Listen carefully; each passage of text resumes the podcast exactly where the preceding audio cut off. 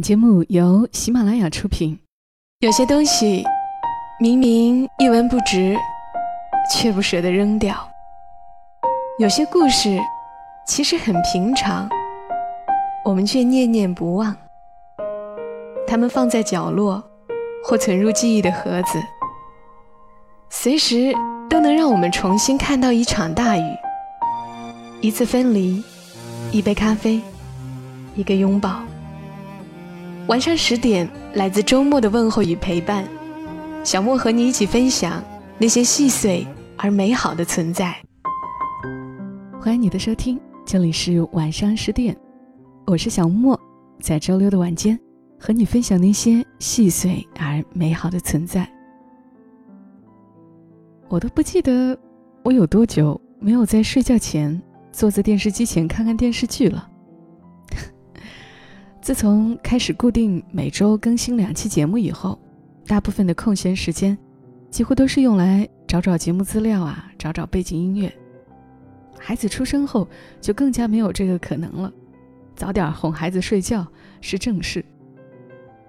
只有偶尔回帅毛毛的老家，会跟着奶奶、跟着我婆婆一起看上一两集。多半看的都是讲述家庭啊或者婆媳之间的电视剧，我们就坐在一起就着剧情聊聊天吃吃瓜果，啃啃鸭脖子，还真的挺放松和享受的。但前一阵我看到了一个故事，作者是青阳惋惜写的一个故事，而且还是他舅奶奶的真实故事。看这个故事的时候。有点像看电视剧的感觉，估计很多人也忙得没有时间看电视剧，那就来听个故事吧，当做睡前放松一下。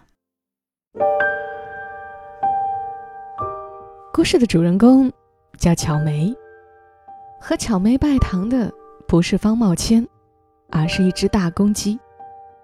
当然，这是他进了婆家大门后才知道的。在此之前，媒人只来来去去描述着方家有多少田地，多少佃户，彩礼如何丰厚，嫁过去会怎样享福。至于未来夫婿，说是正在省城上学，相貌才华一个都不差。说不动心是假的，巧梅便绯红着脸，语音变得轻柔而娇羞。全凭爹妈做主，我没有意见。于是，就喜气洋洋地准备开了。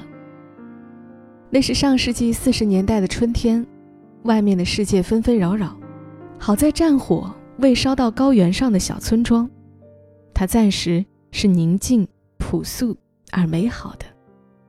一场男婚女嫁，就足以使小村小镇沸腾上好几天。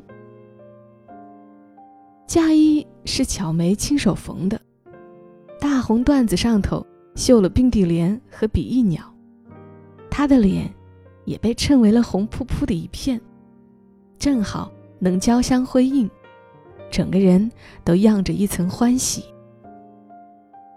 至于未来丈夫，巧梅暗自想象了无数回，身高、体格、脸型，基本都描摹出来了。只有五官模模糊糊的看不清。有时梦见了，也只是个囫囵的影子。不过也不必着急，毕竟那漫长的一生都是他和他的呀。有朝一日，他会摸清他身上的每一寸肌肤，哪怕是隐藏在角落里的一颗痣、一条疤。他们会亲密为一个人，你中有我，我中有你的那种。可美梦，最终都被那只公鸡吵醒了。它咯咯咯高叫着，那声音混杂着吹吹打打的热闹里，显得滑稽而荒谬。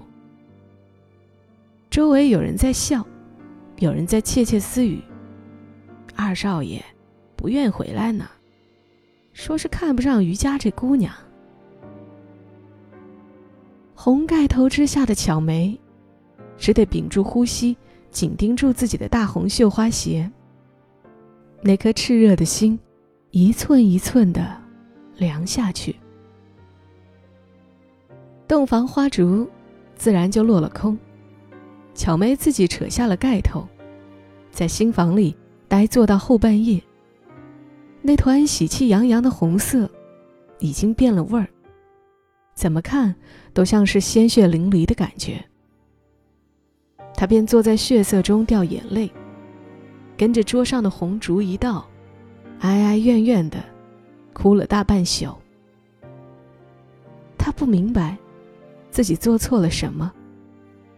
余家比不得方家富贵，但也悉心教养女儿，把她养成了标准的小家碧玉，能认字，会算账，女工烹饪样样拿得出手，做媳妇儿绝不会比谁差。方家老太太看中的，无非就是这些贤惠而实惠的特征。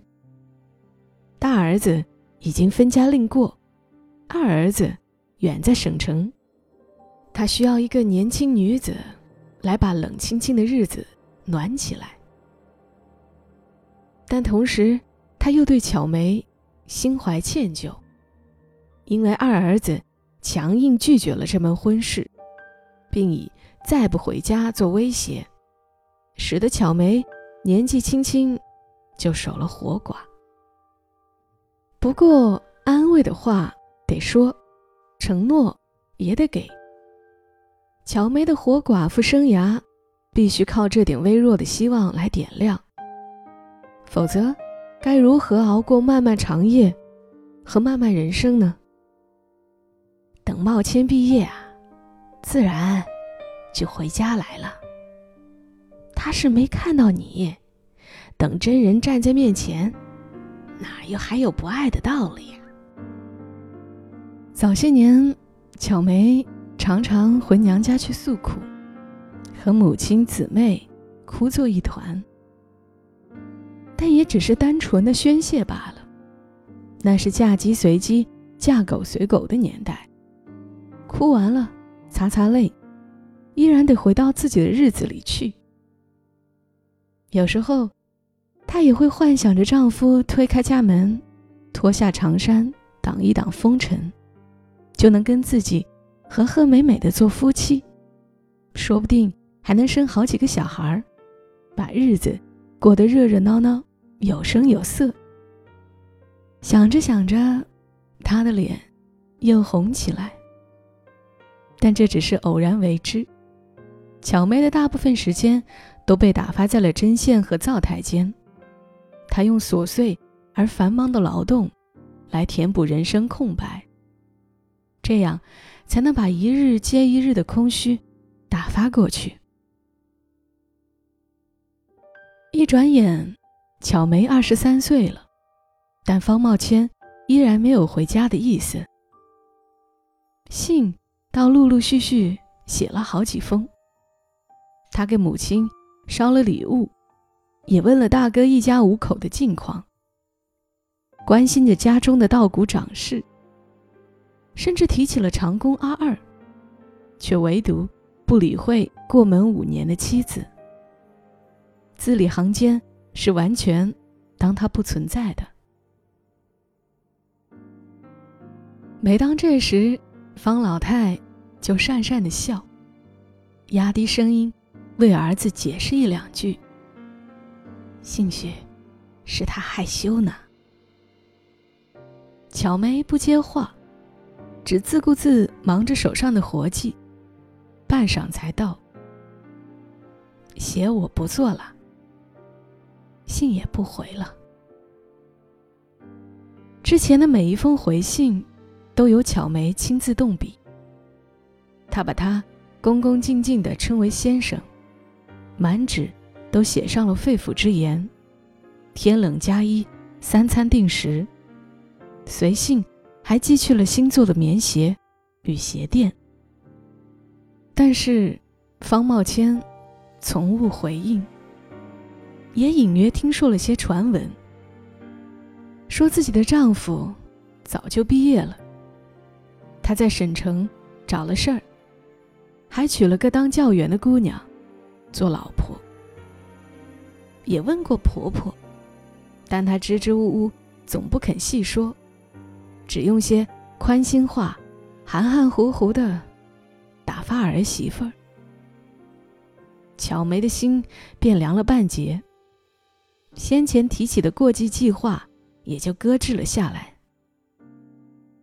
是婆婆和妈妈一起想出来的办法，把大伯哥的儿子过继一个来，给余生求个保障，也好啊。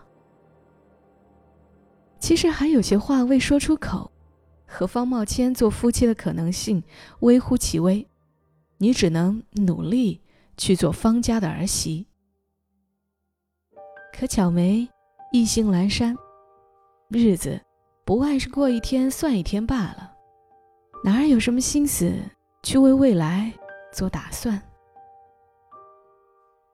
方家老太太做梦也想不到，自家儿子会绝情至此。当年送他出去读书。为的是见见世面，长长本事。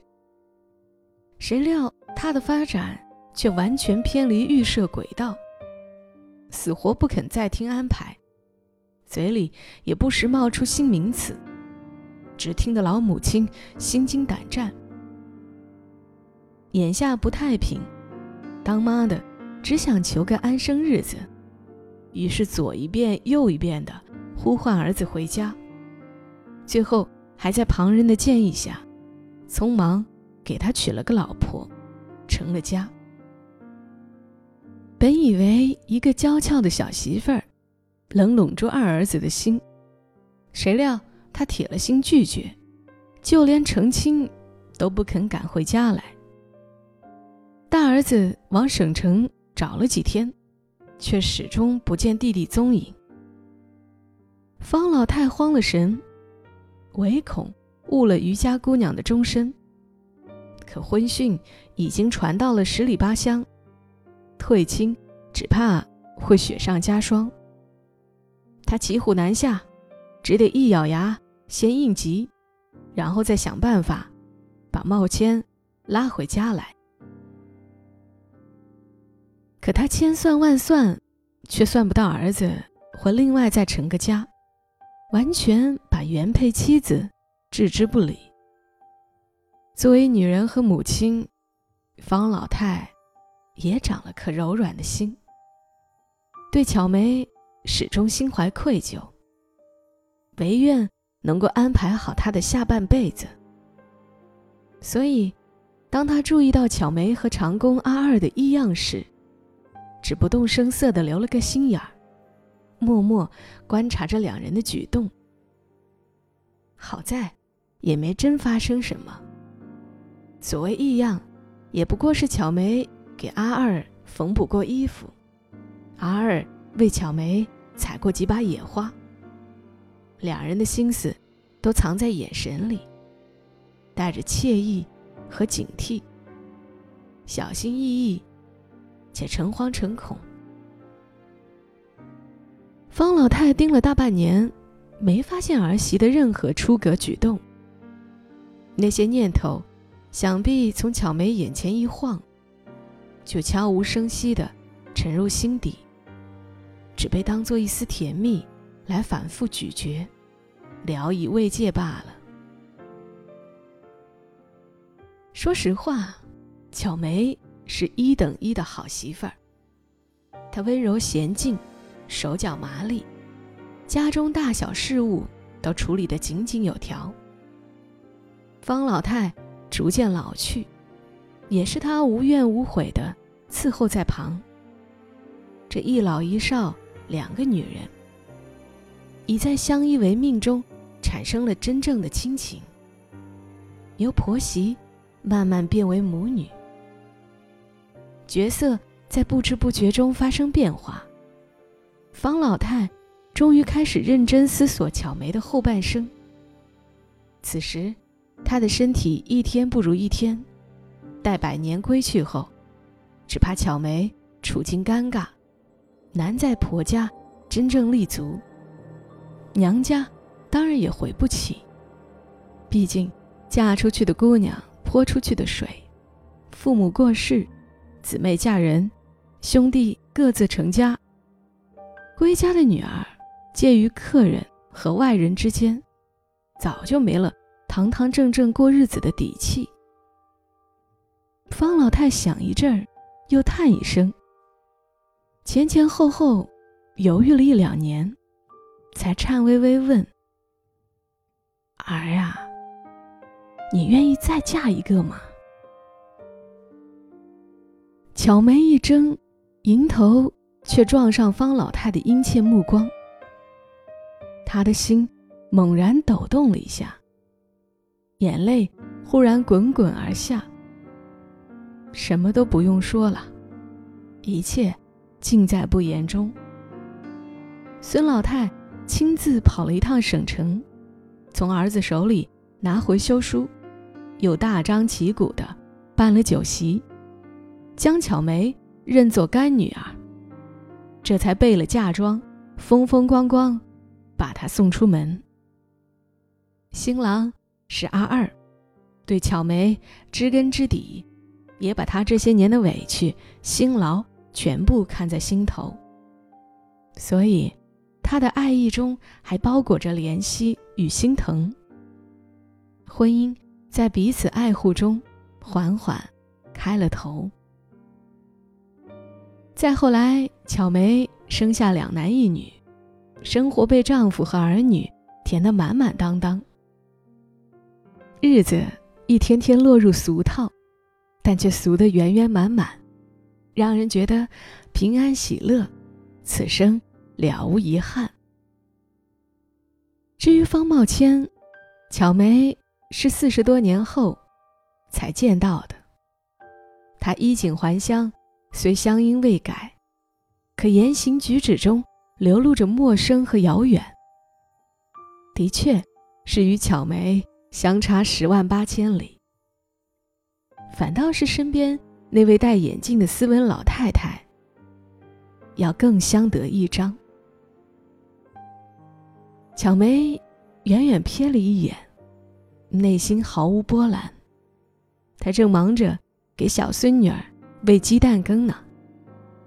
乖，张嘴，冷了就不好吃啦。